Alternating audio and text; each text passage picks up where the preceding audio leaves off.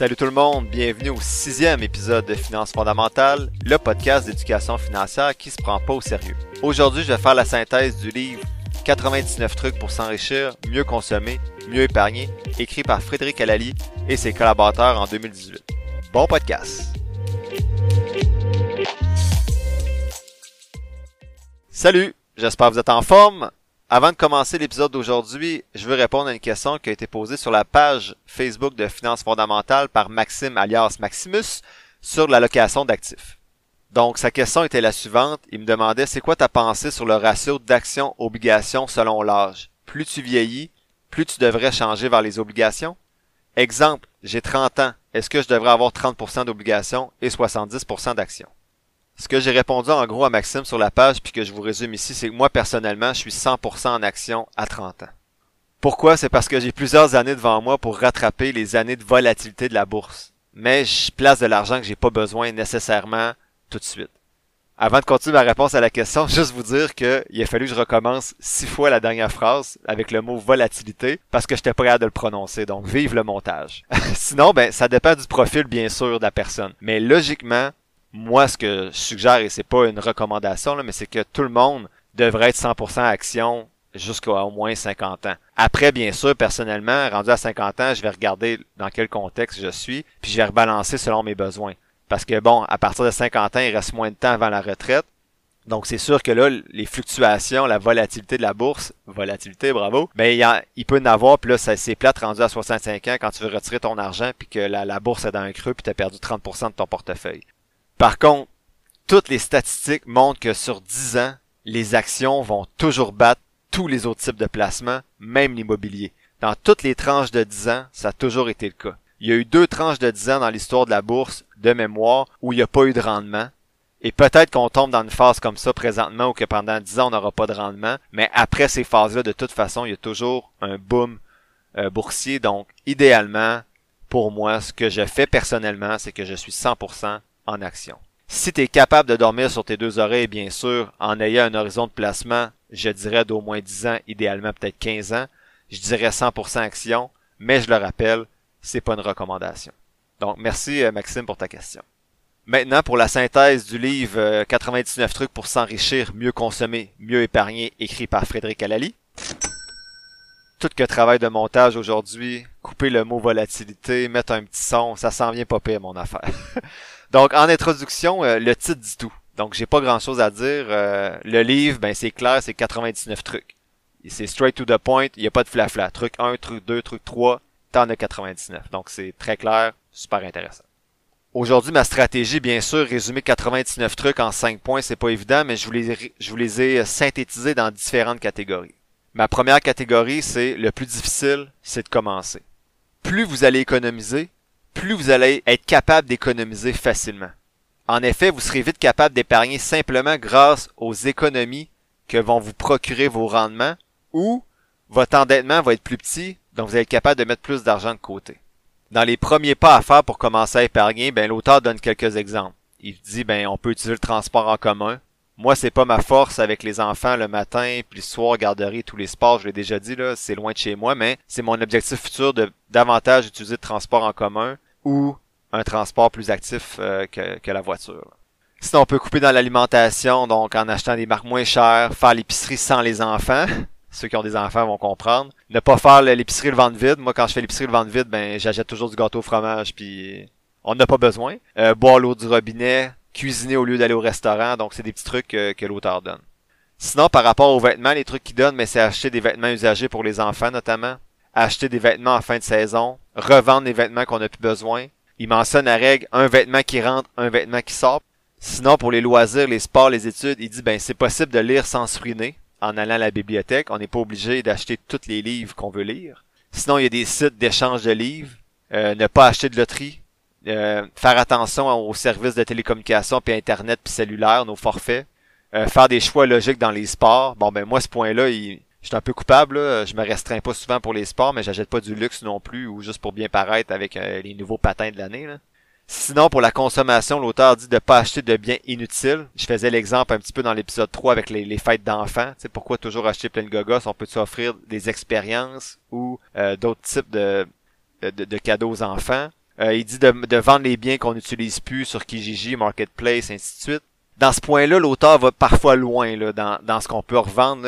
Moi, ce que j'ai ce que j'ai écrit, c'est un peu gratter les fonds de tiroir. C'est pas vraiment mon style, mais je comprends qu'il y en a qui ont le goût de le faire, qui ont peut-être besoin de le faire davantage. Si c'est votre cas, que vous êtes capable de revendre puis que vous aimez ça, ben tant mieux. Allez lire. Moi, je suis pas un grand euh, vendeur, on va dire.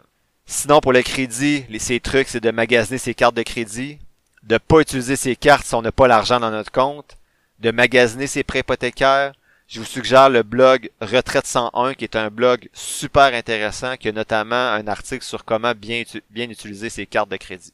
Sinon, il parle des nouvelles rentrées d'argent. Donc, rentabiliser la monnaie qui traîne. Si vous avez de la monnaie chez vous, ben, allez la porter à la caisse ou à la banque pour l'investir. Sinon, si vous avez trop d'argent qui traîne dans votre compte épargne, donc au-delà de votre compte d'urgence, de votre fonds d'urgence, vous avez plein d'argent qui traîne, ben placez-la pour l'investir aussi. Donc j'ai un ami par exemple qui, qui m'a mentionné euh, après mon premier épisode qu'il avait 34 000 dollars qui traînaient dans son compte depuis 2-3 ans parce qu'il avait vendu un terrain. Ben dans 5 ans, mettons à 4% de rendement sécuritaire, ben il a perdu en 4 ans 7 500 dollars juste à cause qu'il y avait de l'argent qui dormait dans son compte épargne. Sinon, il suggère également de mettre de côté les augmentations de salaire au lieu d'augmenter le rythme de vie. Donc j'en parlais au dernier épisode avec ma conjointe, quand nos salaires ont augmenté, mais notre rythme de vie a pas augmenté, ce qui nous permet de mettre beaucoup d'argent de côté. Donc exemple, si tu mets 1200 dollars par an à 5% parce que c'est ça que tu as fait comme augmentation de salaire, ben ça c'est l'auteur qui fait l'exemple, ben tu vas avoir 59 000 dans 25 ans. C'est juste 59 000 dans 25 ans, mais comme on a vu dans l'épisode précédent, c'est tous des petits choix qui font en sorte qu'au bout du compte, si t'as 59 000 là, 28 là, ben ça fait en sorte que tu as une retraite un peu plus agréable. Le dernier truc dans cette catégorie-là, c'est qu'il parle des crédits d'impôt, en profiter. Je vous les nomme, ça concerne pas tout le monde, mais il parle qu'il y a des, crédits d'impôt pour des activités pour les aînés, pour le transport en commun, pour les frais de déménagement pour se rapprocher du travail ou du lieu d'études.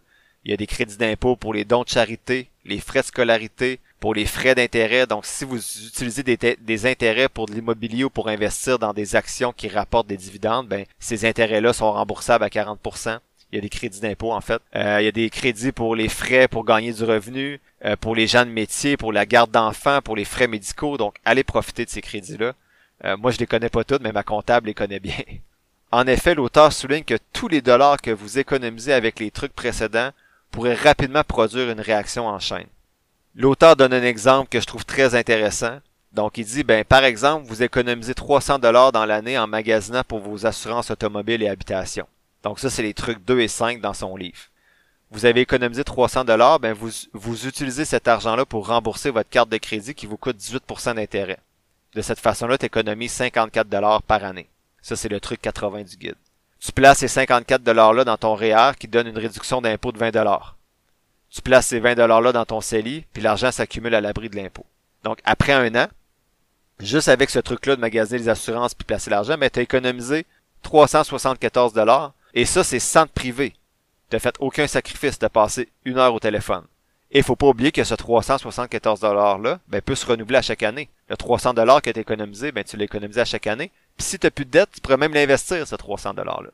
Encore une fois, j'ai fait des petits calculs. J'aime bien ça, rendre ça concret. Je sais que c'est pas évident les chiffres en audio, mais je pense que c'est pertinent quand même. J'ai fait le calcul avec ce 300 $-là.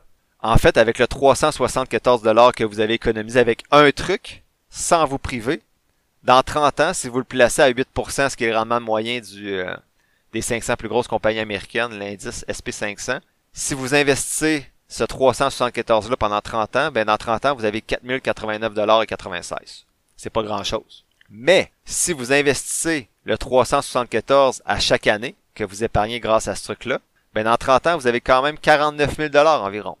Ça commence à être intéressant pour quelque chose qui nécessite aucun sacrifice. Je suis allé un petit peu plus loin. Mettons que négocier votre assurance, ça vous prend une heure à chaque trois ans. Puis qu'investir le 374 une fois par année, ben, vous demande 5 minutes. Donc, tu prends une fois un 5 minutes dans le mois de décembre pour investir ton montant dans un fonds négocié en bourse passif. Ça donne sur 30 ans un total de 12h30 pour négocier et investir. Donc, faire tout ça, ce truc-là, en 30 ans, ça te prend à peu près 12 heures et demie de temps. Donc, si on prend le scénario qu'on avait 48 000, euh, 49 000 dollars environ dans 30 ans avec le 374 dollars qu'on a économisé dans le truc. Si on ramène ça au fait que ça nous a pris 12 heures et demie pour investir, négocier tout ça pendant 30 ans, si on divise le 49 000 par le 12 heures et demie, ça donne exactement 3 908 et 87 dollars. Donc, tu fais 3900 dollars de l'heure environ à négocier ton assurance auto. Est-ce que ça vous semble un salaire raisonnable? Moi, oui. J'aimerais bien gagner 3900 dollars. Et ça, c'est juste pour un petit changement. Imaginez si vous améliorez en même temps d'autres habitudes financières à travers ça. Et trop souvent, les gens disent que ça prend beaucoup de temps de s'occuper de ses finances, alors qu'ils vont aller travailler 40 heures semaine, mettons, à 50 pièces de l'heure, mais ils veulent pas investir une heure par mois pour un budget ou pour investir leur argent. Pourtant, qu'est-ce qui est mieux entre 50 dollars de l'heure ou 3900 dollars de l'heure sur 30 ans? Je pense que la question est facile à répondre. Faut pas oublier, comme on disait tantôt, qu'économiser, c'est comme faire du sport. Lorsque tu pratiques une activité physique pour la première fois, c'est tough, c'est difficile, mais avec le temps, tu deviens plus habile, plus en forme, et tu y prends goût. Le même principe s'applique à l'épargne. Donc, voyez ça comme un nouveau sport. Tes finances vont juste s'en porter mieux à long terme. Attention, vous pourrez même aimer ça et devenir passionné comme ça a été mon cas. Le livre offre aussi beaucoup de liens vers des ressources en ligne pour faire les budgets, vers d'autres trucs et pour faire des suivis des dépenses. Donc, je vous suggère la lecture de ce livre-là si vous voulez avoir davantage de ressources. La deuxième catégorie, c'est les trucs faciles pour s'enrichir. J'y vais vraiment en rafale. Les trucs faciles, c'est magasiner ses assurances. L'auteur dit que tu peux épargner facilement entre 100 et 537 dollars par année pour tes assurances. Il, parle des garanties prolongées, donc évalue ton besoin réel de garantie légale euh, sur ton produit parce qu'au Québec, tu es naturellement protégé pour tes produits que tu achètes. Il dit de profiter des soldes, donc sur Internet, par exemple, mais faites attention. Moi, il faut plus que je consulte le, dépliant Canadian Tire parce que je vais dépenser en des choses que j'ai pas besoin. Donc, euh, faites attention aux soldes. Faut pas acheter quelque chose parce que c'est en rabais. Et l'auteur suggère aussi de faire des activités gratuites, donc aller jouer au tennis, aller au parc, faire une randonnée, du patin, ainsi Il parle également du transport qui représente la deuxième plus grosse dépense en importance pour une famille moyenne au Québec. Euh, en plus du prix d'achat ou de location, mais il faut que tu payes les assurances, le permis de conduire, les matriculations, les changements d'huile, les pneus. L'utilisation du véhicule coûte donc facilement plus de 6 000 par année, sans compter le stationnement au travail et etc. Imaginez les économies que vous pourriez faire en éliminant les dépenses associées seulement au transport en auto. Évidemment, vous allez toujours avoir besoin de vous déplacer. La situation de chacun est différente, mais évaluez si dans votre situation c'est rentable de ne pas avoir d'automobile ou d'utiliser à l'occasion le taxi, le transport en commun ou Uber ou d'autres euh, d'autres applications de ce genre-là. L'auteur dit qu'on peut également bon réduire les dépenses de transport en partageant son auto, en covoiturant, en utilisant des véhicules économiques, en louant, achetant des véhicules usagés, avoir deux ensembles de roues pour faire ses changements de pneus soi-même. Donc c'est des trucs que l'auteur va donner, qui sont plus faciles. L'autre catégorie, c'est des trucs qui demandent un peu plus d'effort pour s'enrichir. Le premier, c'est avoir un colocataire. Si vous êtes, euh, si vous avez une maison ou un appartement plus grand pour avoir un colocataire. Le deuxième, c'est enrichir ses connaissances, donc augmenter sa valeur. Et je vous félicite, c'est ce que vous êtes en train de faire en ce moment en écoutant le podcast. Bravo. Le troisième truc qui demande un peu plus d'effort, c'est d'effectuer soi-même des tâches. Donc, si vous payez pour faire faire votre gazon, votre ménage, vos repas, vos rénaux, laver votre auto, déneiger votre cour, réparer votre voiture, ben tout ça, c'est des frais. Donc, apprenez en lisant des livres, YouTube, c'est une université euh, de la vie, on pourrait dire, pour par rapport à ce qui est mécanique, euh, rénovation. Tu sais, moi, j'ai refait mon patio, j'ai refait ma salle de bain, je fais des choses sur ma voiture, je connais rien. Mais je regarde des vidéos YouTube pour apprendre à bon faire mon changement d'huile, changer mes pneus, construire mon patio, faire ma salle de bain. Donc ça peut vous permettre d'avoir une plus grosse épargne. Et finalement, le dernier truc qui demande des efforts, ben il dit que c'est travailler davantage pour faire plus d'argent le quatrième type de truc, c'est les trucs plus astucieux pour s'enrichir. Donc, euh, l'auteur mentionne qu'il faut s'acquitter des dettes à taux élevé, carte de crédit par exemple, avoir un fonds d'urgence, investir le reste de son argent selon la, tolérance au risque et les différents véhicules disponibles comme CELI, REER, Régime épargne-études. L'auteur mentionne qu'un truc astucieux, c'est aussi profiter de la vie à travers tout ça pour pas s'écœurer non plus. Ne pas créer de nouvelles dépenses. On a parlé, quand, quand ton salaire augmente, t'es pas obligé d'augmenter tes dépenses. Il dit d'amortir l'hypothèque plus vite, ça peut être une stratégie également. Donc, soit en arrondissant le montant qu'on paye. Donc, si vous payez 134 et 55 par mois, vous pouvez dire à, votre banque de payer 55. Vous pouvez payer le même montant même si le taux baisse. C'est pas le cas en ce moment. Vous pouvez faire des versements forfaitaires. Donc, exemple, vous avez un 10 000 de côté, euh, vous voulez placer en l'hypothèque, vous pouvez le faire selon si votre euh, si votre contrat avec votre taux hypothécaire le permet d'éviter l'assurance pré-hypothécaire si vous achetez une maison, d'investir en priorisant les régimes avantageux qu'on a discuté euh, assez souvent, régime euh, épargne-études, CELI, REER, et ainsi de suite. Maximiser votre régime employeur, ça c'est majeur. Si votre employeur met 2-3% euh, puis qui accote ce que vous donnez dans votre euh, fonds de pension, ben est toujours au maximum, toujours. Et finalement, magasiner ses frais de placement avec votre conseiller financier. Si vous faites affaire avec un conseiller, ben questionnez-le sur les frais de gestion. Le dernier point pour ce livre-là, c'est êtes-vous un poisson rouge? Hein? Qu'est-ce que ça veut dire? Donc, l'auteur utilise l'exemple du poisson rouge qui va manger jusqu'à s'en rendre malade. Donc, êtes-vous du style à manger tant qu'il reste de la nourriture dans votre assiette, à dépenser tant qu'il y a de l'argent dans vos poches ou à acheter tout ce que vous voyez ou vous désirez? Si c'est le cas, ben malheureusement, vous souffrez du syndrome de ce que l'auteur appelle le syndrome du poisson rouge. Donc, vous allez être plus propice à dépenser que d'autres personnes comme moi peut-être qui ont un profil moins dépensé. Donc, il va falloir d'abord apprendre à vous contrôler si vous voulez être en mesure d'épargner un jour. Attention par contre à ne pas devenir un poisson rouge de l'épargne ou de l'investissement. Ce que je veux dire, c'est que ça peut devenir une passion un jour pour vous. Il faut pas passer non plus 40 euh, heures par semaine à analyser des compagnies même si c'est moins dommageable parce qu'au moins votre, patrimoine financier va bien s'emporter, mais il faut faire attention non plus parce que ce 40 heures par semaine-là que vous allez mettre, il ben, faut vous compreniez que vous n'êtes pas payé non plus directement pour le faire. Donc faites toujours des choix sains et logiques selon vos objectifs financiers, mais également vos objectifs familiales, sociaux, professionnels, et ainsi de suite. En conclusion, ça rejoint davantage le livre En as-tu vraiment besoin de Pierre-Yves McSween pour savoir, en fait, avoir des trucs pour épargner. C'est intéressant pour ceux qui ont de la difficulté à épargner, un peu moins si vous êtes déjà bon là-dedans. Il y a plusieurs trucs quand même qui sont intéressants ou qui remettent en question certaines habitudes financières. Donc dans mon cas, j'avais encore ma carte de crédit étudiante par exemple. Donc là, ça me permet de réfléchir à y a-t-il des cartes qui peuvent être plus pertinentes pour moi à ce moment-ci de ma vie? Le ton est moins moralisateur que celui de Pierre Maxwell, même s'il y a certains trucs pour moi qui sont très poussés, mais ça dépend de chaque personne. Le livre se lit bien, comme j'avais mentionné, je l'ai lu en deux heures, donc à vous de voir où vous en êtes dans votre cheminement financier, si ça peut être un livre qui est intéressant pour vous ou non. L'épisode tire à sa fin. Je vous remercie d'avoir écouté ce sixième épisode de Finances fondamentales. En résumé, le plus difficile, c'est de commencer à épargner. Donc, lancez-vous en commençant, en commençant à épargner 1% de plus, comme je disais la dernière fois, 1% de plus par mois. Et vous allez voir, vous allez un jour y prendre. Deuxième truc, ben, appliquez les trucs faciles, comme négocier ses assurances. Appliquez également les trucs qui demandent des efforts comme vous éduquer. Bravo. C'est facile en plus quand on écoute une voix mélodieuse euh, comme la mienne. Ensuite, appliquez des trucs astucieux comme ne pas vous créer de nouvelles dépenses quand votre salaire augmente. Dans le prochain épisode, je vais faire la synthèse du livre Père riche, Père pauvre de Robert Kiyosaki. Un livre tout simplement incroyable. Il s'agit d'un épisode selon moi à ne pas manquer. Ceux qui sont intéressés, je vais partager cette semaine sur la page Facebook de Finances fondamentales un tableau synthèse de trois compagnies analysées en bourse avec mon outil, soit Medifast, MED, Monster Beverage, MNST et Mesabi Trust, MSB. Encore une fois, si vous avez apprécié l'épisode d'aujourd'hui, je vous invite à vous abonner au podcast et à la page Facebook de Finances fondamentales et à me laisser un avis positif. Vous pouvez également partager l'épisode avec des gens de votre entourage qui pourraient être intéressés. Enfin, vous pouvez m'écrire à financefondamentale à commercialgmail.com ou sur la page Facebook de Finances fondamentales pour poser vos questions ou me faire vos demandes spéciales pour les futurs épisodes.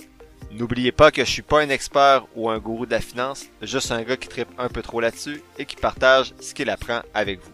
Prenez pas ce que je dis pour du cash, développez votre propre littératie financière comme vous êtes en train de le faire en ce moment. Sur ce, merci encore pour votre écoute et on se dit à la semaine prochaine pour le septième épisode de Finances fondamentales.